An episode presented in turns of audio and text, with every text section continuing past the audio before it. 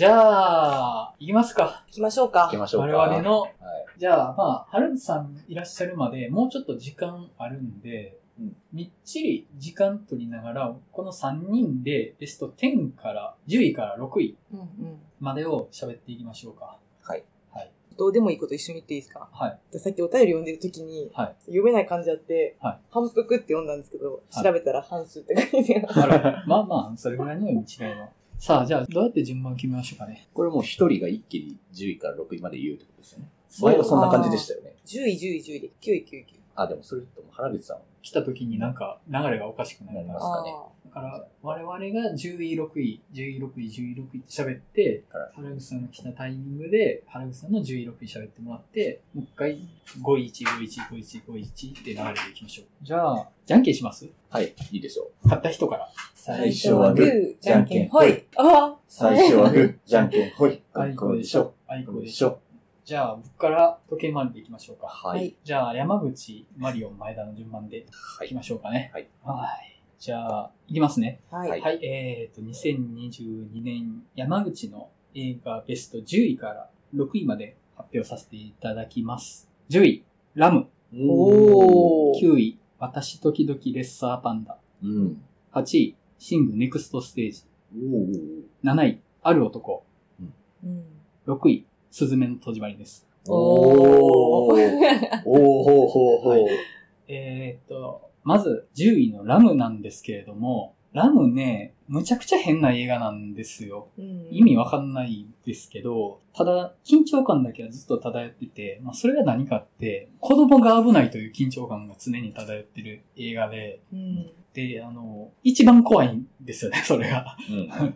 この世の物事って一番怖いことなんですよ。子供が危ないっていうのは。で、それが全編漂ってて、どんなアクション映画よりもスリリングだったんですよね。映画上映してる間。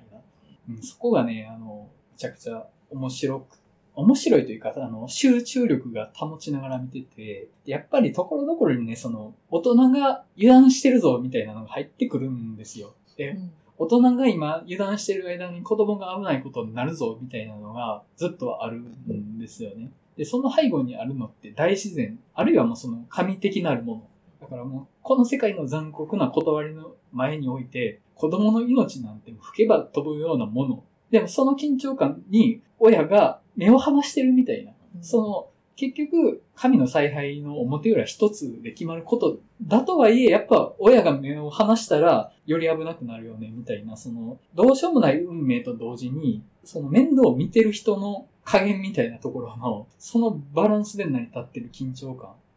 どうしようもない避けがたいことと同時に、もしかしたら避けられるかもしれないことを今油断してるみたいな、その怖さが同時にあって、なんかそれって、この世界の怖さそのもののような気がするんですよ。う。うんん。死ぬ時は死にます。でも頑張ったらその死は避けれるかもしれないみたいな。なんか、いろんなことが全部合わさって、この世界の怖さみたいなのが存在してる気がしてるんですよ。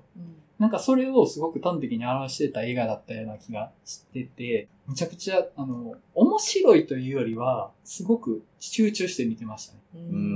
あと、ちょっとまあ詳細は触れないようにしますけど、メタファーに逃げない映画なんですよね。うん。すごいメタファー映画っぽさあるあると思うんですよ。確かに。その、うんそうですね。羊になるということはこういう意味かな、みたいな、こういうメタファーを描きたいみたいな話に見えると思うんですけど、結構ね、メタファーの話じゃないんですよね。実際にこうっていうことが、剥き出しで出てくる話で、うん。でそれはあの、まあ、僕自身もそうですけど、解釈したぐらいというか、なんか、この世界をこういうメタファーで描いたら、この世界が分かった気がするみたいな気持ちになってしまううんとこってあると思うんですけど、いや、そんなメタファーを読み取って何かこの世界を分かった気になるなんてことは嘘なんですよ、それは。うんこの世界はもっと剥き出しの現実として、お前に理解のできないものとして存在してて、それがお前の前に突然現れるぞっていう話になってて、うん。それがね、あの、うおーってなったんですよ。もううん解釈してやるぞって思ってたら、もうグーで殴られたみたいな感じで、結構体験として鮮烈だったんですよね。ちょっと僕はこの映画を今年の1本から外すことができなかったですね。はい。え10位、ラムでした。で、9位、私時々レッサーパンダ。えっ、と、これは上半期の時も話したんですけど、描いてることが本当に素晴らしいんですよね。女の子もバカですと。っていうことを描いてるって、どうしてもその、賢くなりがちだと思うんですよね。で、あるいは、より愚かしく描かれがち。あの、倫理的に歪んだものみたいなものとして女性が描かれることって多いと思うんですよ。だから、聖母か魔女かみたいな二択になりがちやと思うんですよねうん、はい女性。うんそうじゃなくて、もっと卑近なバカですと。うん で、バカで楽しんで生きてますみたいな感じを描いてて、でそれって、あ、そうだよ、当たり前だよってうん思うし、でそれをちゃんと面白い映画にしてる。だから、うん女の子だってバカなんですっていう、そういうテーマを描いた映画ですみたいな感じじゃなくて、普通に見て面白い。なぜなら女の子がバカをしてるかっていう、その映画の面白さの理由に女の子のバカさがあるんですよね。それを分かってくれっていうためじゃなくて、いや、だって当たり前でそうですよねって、それが面白いですよねっていうことが言ってる。その、声高にならずに、当たり前のことじゃないですかって言ってるところが、すごく良かったなと思いました。うんはい。で、えーっと、第8位、シングネクストステージ。これはね、あの、歌の力です、本当に。うん、まあ確かにすごかったですもんね。で、動物たちがポップソング、ミュージカル風に歌うっていう、それだけの映画だと思います。それ以外の分の話は決してすごく出来がいいとは思わないんですけど、やっぱそのキャラクターが背負ってるものを、そのキャラクターに見合った歌を歌う最高のパフォーマンスで、それで刺さるんですよ。うんでも、ポップソングってそういうもんだと思うし、ミュージカルってそういうものだと思うんですよね。うん物語として圧倒的に何かうまくできてるとかじゃなくて、この瞬間、この歌詞が、この歌が何か刺さる。で、それが好きになるっていうことだと思うんですよ。で、それがやっぱり、この映画の舞台になってるショービジネスってそういうことだと思うんですよね。背景にいろいろありますと。でそれはいい話だったり、あるいはあんまり良くない話だったりするかもしれないけど、ただここで行われてるパフォーマンスがとても楽しければ、それが全てです、みたいな。うんでそれは多分、あの、そういうことなんですよ。ショービジネスを描くってことは。うんで、よく考えたらそれって良くないことですよね、みたいなのがいっぱい詰まってる映画ではあるんですけど、そういうショービジネスの裏にある、まあ、歪みとかいびずさみたいなのも、ある意味含んでるものとして見ると、まあ、それもそういうものかなっていうふうにも見れたから、本作の足りてない部分は僕はなんかある意味長所として捉えていたりはしてて、うん総合的にすごく楽しい映画でした。はい。とてもいい映画だと思います。で、第7位、ある男。ある男はね、対策寄りのメッセージぶち込んでる映画としては、結構トップクラスの出来なんじゃないかなとは思ってて、ほんまにこういうこと言ってほしいし、こういう映画を大きいバジェットでやってるっていうことが、それ自体が嬉しいっていうのもあります。で、名の売れてる人の中でも演技の上手い人たちが出てるなっていうのもあるし、やっぱあの、マリオンさんとも話したんですけど、象徴性のパッケージが上手すぎるんですよね。あの、なんかその、客観的事実を連ねた話というよりは、それを最終的にこういう象徴性で包み込んで、もう一個の作品ですっていう感じになってるところの完成度がむちゃくちゃ高いなと思ってるんですよ。うんで、そのリアリティ突き詰めていくと、やっぱりその事実の連なりみたいなものとして作品を見てしまう、そういうふうに求めてしまうところはあるんですけど、その上で最終的にこの物語が象徴していることはこれですみたいなのをうまく包み込んでくれたら、作品としての完成度が爆上がりすると思うんですよ。ううんんでそれをできてる作品だなと僕は思ってて、むちゃくちゃ高く評価してる作品ですね。はい。で、えっ、と、第6位、すずめの戸締まり。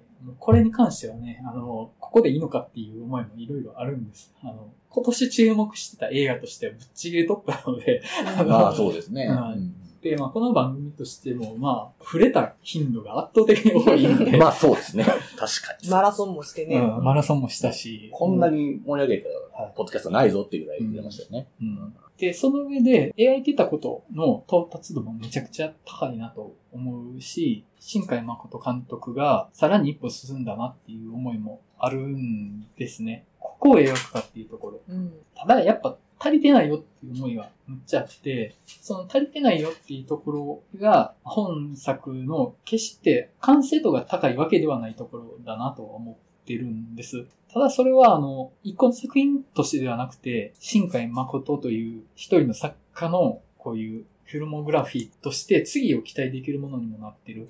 これを描いた月、じゃあ何描くんですかっていう、その期待値が高まる作品でもあったなと思っってるので、とても今年の中でもやっぱ大切な映画の一本かなとは思ってますね。うん。なんか話したことでより完成度高まったかなっていうところもありますし、自分が見ただけのことだと、あここになんか足りてないとこいっぱいあるぞみたいな思うんですけど、何が足りてないのかっていうのを言語化したことで、そこに当てはまるものが分かったから、そうすることで自分の中のスズメの戸締まりはより完成度を増したみたいな思いもあるから、まあ、本当に結構喋りましたけど、本作に関しては。まあ喋ってよかったなと思える作品の一つですかね。はい。そんな感じで山口の10位から6位でした。はい。なんかすごいですね。アニメが3本ぐらい一気に来ましたね。ああ、そうですね。なんかベスト10考えるときに、普通に考えたら、うん。上半期うん。の時のベストの順位がなんていうの、こう混ざってくる。みたいな感じだと思うんですけど、うん結構考えたと上半期の時に高かったやつ、うん。上半期の時の順位も入れ替わってたりとか、うん。そうそ全然ありますすよね。るっていうのがあって、んなんかやっぱ1年経って、それでも心に残ってるものっていう。尺度は結構大きいですよ大きいですねね。うん。それはありますよね。あの、10位にこれを入れなければならないみたいなので、うん。10位と11位が入れ替わったみたいなのもあったんですよね。おで、僕、あの、11位というか、本来10位にいたのが、ラブライフだったんですよ。でも、あの、まあ、ラブライフというか、僕はラムをね、むっちゃ良かったんで、多分ラムって誰も注目してないやろうなと思って、う。うんん僕はラムを拾いたかったんで、うん。あ、だったらラムやなっていうので、ちょっはいと狂ってなりましたね。なるほど。そう、いろいろ変遷を経て今、ここで発表するランキングになるから。うんうん確かに。そう。なんかあんまりその世間的な対策というか、うんとは全く違う個人的なものに。なってますね。そうそう。はい。じゃあ、マリオンさん。はい。えーっと、僕の2022年ベストの10位から6位。はい発表したいと思います。10位が、すずめの戸締まり。おおおおちょっと待って待ってすごい 爆弾来た何？々え、どうしたの？爆弾来たそんでな、サプライズあるの？ちょ、まだ発表終わってないはいですはい 驚かれてもって。で、9位が、ちょっと思い出しただけ。うん。8位が、ラブライフ。うん。7位が、カモンカモン。6位が、コーダ愛の歌。で、すずめの戸締まり10位にしたんですけどうん、まあ絶対どこか入れるだろうなとは思ってたんですけど、うんで、まあそれに値する映画だなって思ってたんですけど、うんなんか一番自分の中でこの収まりが良かったのが10位だったんですよね、なんかう。ん。うん。もちろんやっぱ新海誠僕大好き大好きって言ってて、今回ここに達したのかみたいなところも含めて、僕もこれからも全然ついていきたいなって思ったし、うん。クライマックスのやっぱ彼女の、その、まあ彼女が自分自身の力で成長を遂げていく話が、すごくやっぱ、なんか他者との関係性とかの話を、まあずっとこれまで描いてきた新海誠がなんか、こう自発的に自分自身の手でなんか世界を切り開いていくみたいなのをちゃんと描いてくれたことが僕はすごく嬉しくて、うん。それに踏まえた上でもやっぱ震災のモチーフも、まあここまで来たのかなっていうのも含めて、僕はすごくいいなと思ったんですけど。まあでもやっぱちょっと確かに、まあいろいろやっぱこう話してみて、確かにあれは良かったのかな、みたいな部分っていうのを、やっぱり自分の中で改めてその認識もちょっとしたので、まあそういったこう兼ね合いのもとで順位を選ぶと、まあ10位ぐらいかなという感じにはなったって感じですかね。うーん。でも絶対やっぱベスト10には入れるべき映画だなっていうのは、僕は間違いないなっていうふうに思ってたので、うんそう。本当もう今までの新海もずっと見てたら、本当成長したな、みたいな。うんもう何目線だって話ですけど、すごくそういうところいっぱいあったので、もう本当にちょっとラスト、クライマックスに泣いたことはもう今年も象徴する、まあ、一シーンだったなというふうには思いますね。はい。で、9位のちょっと思い出しただけは、うん、まあやっぱりその、何気ない日常が本当に愛おしく思える映画ってやっぱ僕好きだなというのがあるので、うん。まあそれにやっぱ一番近いのはやっぱりこれだなという映画だったので、うん。まあやっぱコロナ禍から始まってだんだん年月が戻っていく、同じ日にちのっていう中で、まあやっぱり今のこのコロナ禍の何とも言えない閉塞感漂う時代もちゃんと反映させつつ、で、今までなんてことない日常がこんなにも愛おしかったのかみたいな風にやっぱ改めて思えるっていうことがすごく好きで、本当居酒屋でくだらない話してた時ってめちゃくちゃ楽しいなっていうのとか、うん。合コンの本当になんか、多分やってる時はすごくなんかもう、なんだこの話はっていう思うんでしょうけど、でも、あ、今思うともう、なかなかできない中で、この瞬間すごく愛おしいなっていう、すごくやっぱ思えたりとかして、で、またこう、ちょっとね、アンバランスというか、時が戻っていくほどになんかその親密さが増して見えるみたいなというか、主人公二人の関係性とかの、こう、やりとりとかもすごくなんか繊細でリアルで、言葉で交わさないとわからない時とかもあれば、交わさないのにわかる時みたいなのがあったりみたいな瞬間とかの描き方もすごく僕はすごく好きで。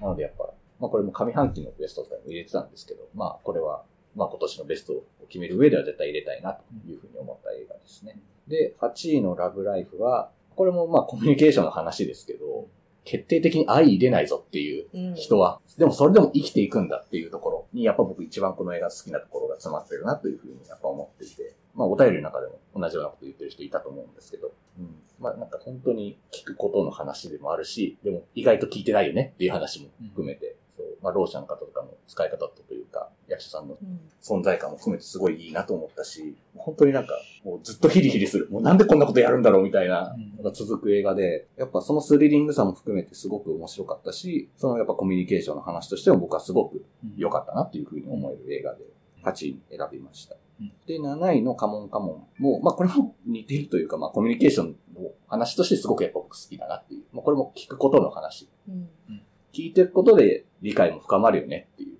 分かり合えないかもしれないけれども、でもそれでも聞くことっていうのは大事だよねっていう。うんで、本当に曖昧なこととかを、まあいろいろ考えてみたくなる作品で、本当に聞くことっていうのは結構、まあ、僕はまあずっとそういうの好きって言ってますけど、今年は特にそういう映画が僕結構刺さってるものが多くて、うん。多分それが今の後もね、いろいろ出てくるというか、まあ、うん。今のこの6位までの間でもなんとなくそれは感じられるかなとは思うんですけど、うんそういった意味でもやっぱカモンカモンっていうのは忘れられない映画ですね。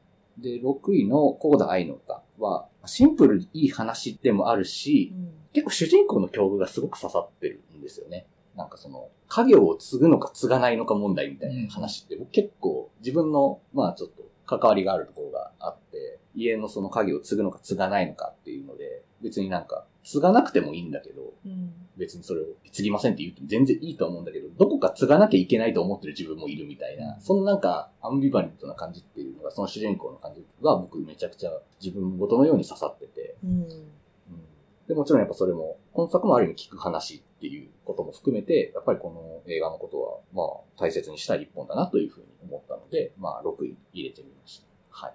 という感じですね。はい。なるほどな。いや、面白いですね。コーダ見ときたかったな。見てないんですよね。そうなんだ。そうなんです。すごい、あの、やっぱりベスト10に入れる人が多いんで、うん。周りでも。そうですね。ちょっと思い出しただけ、あの、居酒屋シーンってこの、ニューヨーク屋敷素晴らしすぎる問題がありますよね。そうそうそうそう。なんだあれ、すごいですよね。あのそうあの喫煙所の、あの、ほんとしょうもないやりとり、いいよねっていう、そうばっかりじゃないですか、あれ。あそこはね、こいつやりに来とるぞ、みたいな感じ、ちょっと嫌なんだけど、嫌だけど、お前意外とその、なんていうか、情深いな、みたいなのになっていくから。そうなんですよね。なんか、ああいう、なんていうんやろ。その、人と一つの関わりの始まり方って別に、そのテンプレ的なことだけじゃないっていうか、うんその後どうなっていくかなんか誰にもわからへんっていうところとか、まあ、単純になんか、あのキャラの、なんか、位相感うん。の愛おしさってあるじゃないですか。そうそうそう。そうですね。本当リアル。まあ、ある意味その、ちょっとね、おとぎ話みたいな映画だと思うんですよ、ある意味。うん戻っていくみたいな。もう、ある意味できすぎてるぐらいなものだと思うんですけど。けど、なんかその、描写の一つ一つのディティールがすごくいいから、うんなんかすごく自分、なんか、親近感も持てるし、うん。なんかこういうのが懐かしくも思えてしまうっていうか、そう。これが本当懐かしいと思えるようにならない日がいつか来てほしいなとは思うんですけど、本当に今みたいになかなかできない状態が続いたりもするじゃないですか、やっぱ場所の人によっては。うんそういうのがやっぱり早く日常が戻ってほしいなとも思いつつ。はい。原口さんが登場されました。お疲れ様です。お疲れ様お疲れ様です。ですはい。今、僕とマリオンさんの10位、6位を読み終わったところなので、はい一応軽く10位、6位はい。共有しておきます。僕の、えー、10位、ラム。9位、私時々レッサーパンダ。8位、シングネクストステージ。7位、ある男。6位、スズメの戸締まりです。で、僕の、えー10位が、スズメの戸締まり。で、そうなの みんな驚くな。驚く驚くみんな驚くな。まあいいや。で、9位がちょっと思い出しただけ。で、8位がラブライフ。7位がカモンカモン。6位がコーダ愛の歌。うん。という。パラパラなるよね。はい、じゃあ、前田さんの10位、6位いっときましょうか。はい。私、あの、上半期の時、ん上半期のベストを決める時はうん、対策を入れてなかったんですよ。なんか勝手なマイルールで。あなんかちょっと混ぜるとちょっとよく自分の中でちょっと折り合いつきづらいなと思って。はいはいでも今回も対策も入れました。あ。はい。10位、ザ・バットマン。おおうん。おうおう9位、ザリガニの鳴くところ。おうおう8位、チタン。おう7位、うーん、X。で、6位、探す。おーはい。はい。らしい。そうですね。なんかあの、ザ・バットマン、本当にその入れるかとかすごい悩んだんですけど、単純にやっぱり振り返った時に残ってるうん作品、今年見た作品として、うんザ・バットマンすごい残ってて、うん。なんか確か3時間ぐらいあったんですよね。3時間です3ね。時間ぐらいあって長かったんですけど、長かったけど、自分としては珍しく飽きずにうん見られて、すごい静かな映画だったんですけど、で、あの、私も去年、ロッキーマラソンをしたあたりからなんかこう、マラソンして、なんか映画見るみたいなのハマってて、で、ザ・バットマンもその過去作はいはをまあ一応見た上で見てたんですけど、今回のザ・バットマンって、本当にその、その時も話したと思うんですけど、これまでは、どっちかというと、こう、ヴィランの方にキャラが立ってて、うんっていう話だったと思うんですよね。でもうん今回、初めてこう、バットマンにスポットが当たってて、で、すごくそのキャラとしても、これまでのちょっとなんかこう、女たらしなうんブルース・ウェインみたいな、うん富豪みたいな感じじゃなく、なんかどこまでも暗くて、まだバットマンなりたてですみたいな。なんかそのキャラ設定もすごくハマってたし、なんかそのこれからの展開がすごい楽しみやなっていう。なんか新しいこう、ヒーロー像っていうのが正しいかわかんないんですけど、こうあくまでもその自警団っていう規模感もうん。あの、守られつつ、でもこれからこう、どう展開していくのかなって、特に、ジョーカうんー、単体のジョーカーの映画の続編もうん。決まってる中で、こっちにもジョーカー出てくる、その世界線の楽しさみたいな、ちょっと期待感もかなり高まった作品だったんで、ザ・バットマンちょっと外せないなと思ってうん。入れました。で、9位、ザリガニの泣くところは、正直ちょっとあの、私は最悪と、これ私なんかタイなんですよ。はいはい。タイで、なんか、あの、両方、主人公の女性がすごい魅力的で、うん。彼女たちをずっと見ていたいっていううん。意味合いで、もちろん作品のストーリーもすごい良かったんですけど、うん。そういう彼女たちをずっと見ていたいっていう意味合いで結構その二つの作品は自分の中で共通するものがあって、うん。なのでちょっと本当はタイだったんですけど、ちょっとタイとかダメかなと思って、タイはダメかな。2個入れちゃダメかなと思って、とあえてザリガニの泣くところの方をまあ悩んだ末入れたという感じです。本当に、普段恋愛映画とか別に見ないんですけど、あんまり。なんか恋愛映画としても、個人的には、彼女と同じように乗れたなっていう、同じように恋をして同じように傷ついた自分がいたんで、うん楽しかったなという作品です。で8位、チタンうん。上半期1位だったと思うんですけど、でしたね。はい。そうなんですよ。これすごい迷ったとこなんですけど、チタンは単純に好きな映画。うんで本当に別に深いことを考えず映像がやっぱりすごいいいなっていうところで、こうランクインはしてるんですけど、なんか逆に言うとそれ以上別に自分の中で言うことがないかなっていうところはあって、なんかこの作品に関して、あんまり人と語りたいとか共有したいという気持ちが生まれなくて、なんか自分の中ですごい好きだったからそれでいいかなっていう感じの作品でしたね。うんで、7位 X。えっ、と、7月あたりからちょっとあの、ホラー映画の、うん祭り感。そう、祭り感がこう、ダダダっと来た中で、まあ、いろいろあったんですけど、X は単純にそのスラッシャー映画の王道というか、あの感じを、しかもちょっとその、あれどれぐらいだったの ?60 年代とか70年代とか？70年代ですね。そうですね。それぐらいの世界観で作ってくれたのが、あの、すごい良くて、まあ、ホラー映画の、やっぱり最近リメイクがすごいやっぱり多い中で、こうオリジナルでバシッと作ってくれてうん。で、その A24 の作品、私の中で、ちょっとおしゃれすぎるなっていう部分もあるんですよ、正直。まあ。そのおしゃれさが自分にとっては、ちょっとなんかあの、合わないなっていう面も大きいんですけど、X に関しては、そこがこう、うまく、うん。あの、生きてたし、うん。パンフレットのデザインもめちゃくちゃ良くて、よかったですね。そう、もうなんか、テンションが上がりっぱなしの作品で、で続編も3部作あるっていう話なので、ちょっと期待値が高いなというので、X7 位です。で、6位、探すなんですけど、探すは、うーん、なんか私その普段から、その、倫理観の線引きをどこでつけるかみたいな話がすごい好きなんですよね。そういう議論をするのが。うんで、同じような安楽死をテーマにしている作品だとやっぱりプラン75とか今年あったと思うんですけど、うんなんかその、探すのすごい良かったところって、その安楽死っていうテーマがあってうん、それに対して、それを望んでいる人それを利用したい人、それをなんか、本当は望んでない人とかっていう、こう、いろんなポジションのキャラクターが出てきて、最後までこのどっちの意見にも一理あるなって思わされるようなところは自分の中であったんですよね。で、まあ、その上で、ストーリーの構成的にも、すごいこうサスペンスがめちゃくちゃ面白くて、私なんかあの、邦画でこんなにこう、重たいテーマとこのサスペンスというか、話の面白さを組み合わせることできるんだっていう、結構、重たいテーマやと重たい話だけになりがちな感じもするんですけど、そこにエンタメ性をこんだけ入れられるんだっていうのは、もあったし、その最後に、その安楽死に対して、それも、本当望んでる人もいるよね、とか、どうなんだっていう、この彼らがしたことって、是か非かみたいなところに対して、でも、なんか自分の大切な人にはそれをしてほしくないっていう、なんかその答えを出したのはすごいなと思ったんですね。なんか私それが、その倫理観の線引きにしてもいいんじゃないかなっていうぐらい、自分の中でこう、はって気づかされた答えが出されたっていうのがあって、まあ、それだけで語れるようなテーマではないとは思うんですけど、その作品としてその答えを出してくれたっていうのが、すごい良かった作品だったんで、振り返って自分がこういうことをテーマとして考えたり、議論したりするときに、なんか一つの考える指針になり得る作品だったなっていうのがあって、まあ、6位に探すと入れました。はい。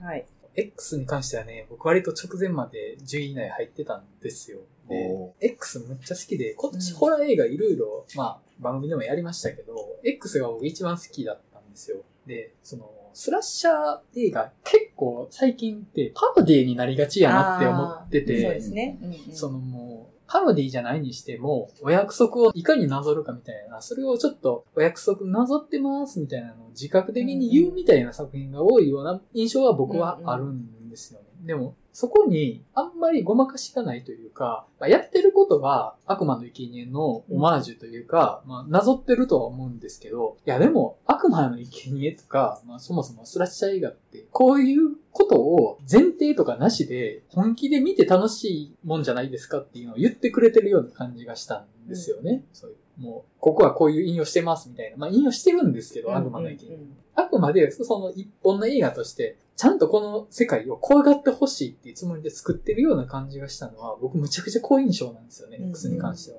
よかったですね。ザ・バットマンも迷ったよな。いや、よかったよ、ですよ、いや、ザ・バットマンね。そうなんですよ。よかったですよまあ、特に、この、新生バットマンの1本目っていうところうんも、ちょっと今年入れるのにふさわしいかなっていうのをちょっとそうです。思った部分はありましたね。本当女の子の目とか見れなさそうですからね。そうなんですよ こ基本的にこう、下向いてそうな感じで。そうなんですよ。あのキャラ付けはいかといって、そこまですごいベタベタにそういうキャラですっていう作り方でもなくて、あれがまあ本性だから、今からブルース・ウェインの仮面を手に入れていく話ですからね。だからあれが、あの、バットマン・リターンズにもそうやったけど、うんコウモリの格好してる方が本性だからってうんういう。ん。やっぱその本性の部分、まだ上手じゃない。まだ一本木というか無謀で、そう、幼い幼い感じ。が残ってる。うん。そうなんですよ。デビッド・フィンチャーっぽい家作りみたいな雰囲気とかもめっちゃ好きだったなっていうのを思い出しましたね。うんはい。うん。はい。では、原口さんの10位から6位はい。を発表していただきたいと思います。えーとはい、どうも、記念坊主原口です。ちょっと軽く説明すると、去年も言ったんですけど、私の方は、大阪シネマフェスティバルっていう、大阪の映画人が投票して決まる大阪版のアカデミー賞、日本アカデミー賞みたいなのがあって、それで日本映画をベスト10、外国映画をベスト10を決めて、あとちょっとまあ個人賞とか技術賞とかあるんですけど、そのベスト10からガッチャンコと合わせてベスト10を作ってますと。はいうん今年も相変わらず順位決めるのむずいなっていう。うん。順位決めれらんってなりながらも。で、ちょっと今年は日本映画の方が多めになってます。で、えー、じゃあ、10位から6位。はい10位、線は僕を描く。おうはいはい。9位、マイブロークンマリコ。うん。うん。8位、クリエーションストーリーズ、世界の音楽シーンを塗り替えた男。お7位、そばかす。はいはい。6位、プラン75。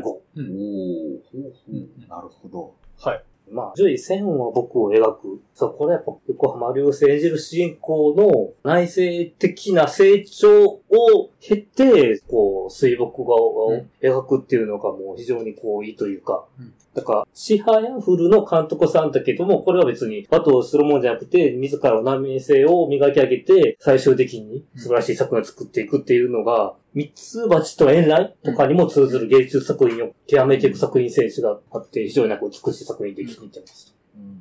うん。で、9位、マイブロークンマリコ。これ、だからそう、漫画が出た時から結構注目してはいたのですけども、やっぱり主人公、あ、長野メイうんのなんか新婚旅がいいかなと。で、やっぱ個人的には、この人で上演さすと素晴らしいっていう、ナオさんが視察していくだけやけども、今までの作品と違ってちょっと危うさがあって、うんそこは結構さらに気に入ってるかなと。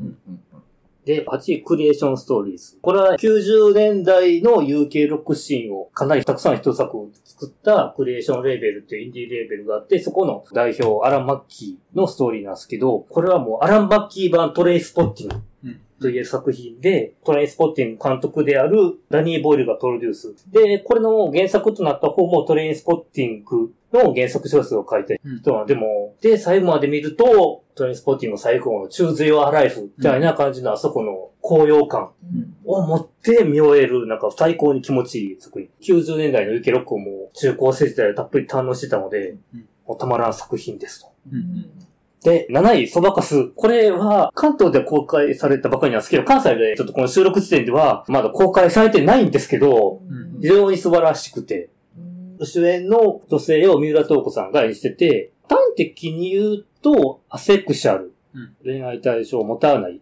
うんっていうんだけども、ちょっとまあ、それだけじゃない。単純にまあ、多様性をまあカテゴライズできない女性。うんで、いきなりちょっとこの場で皆さん見てない中で説明するのはあれなんですけど、一つおすすめが、今月の1日に出たビッグイッシュうんうんうんが三浦透子さんのこれに関するインタビューが載ってまして、うんうんで、ちょっとあの表紙もね、ちょっとよく見る三浦透子さんとは違う感じの綺麗な表紙で、うん。だからこの役に対していかに曲作りをしていってるかっていううん。非常に素晴らしく。で、あと個人的には、この作品の主題歌も三浦透子さんが歌ってるんですけれども、うん。作詞作曲を羊文学の平塚萌子さんがやってまして、うん。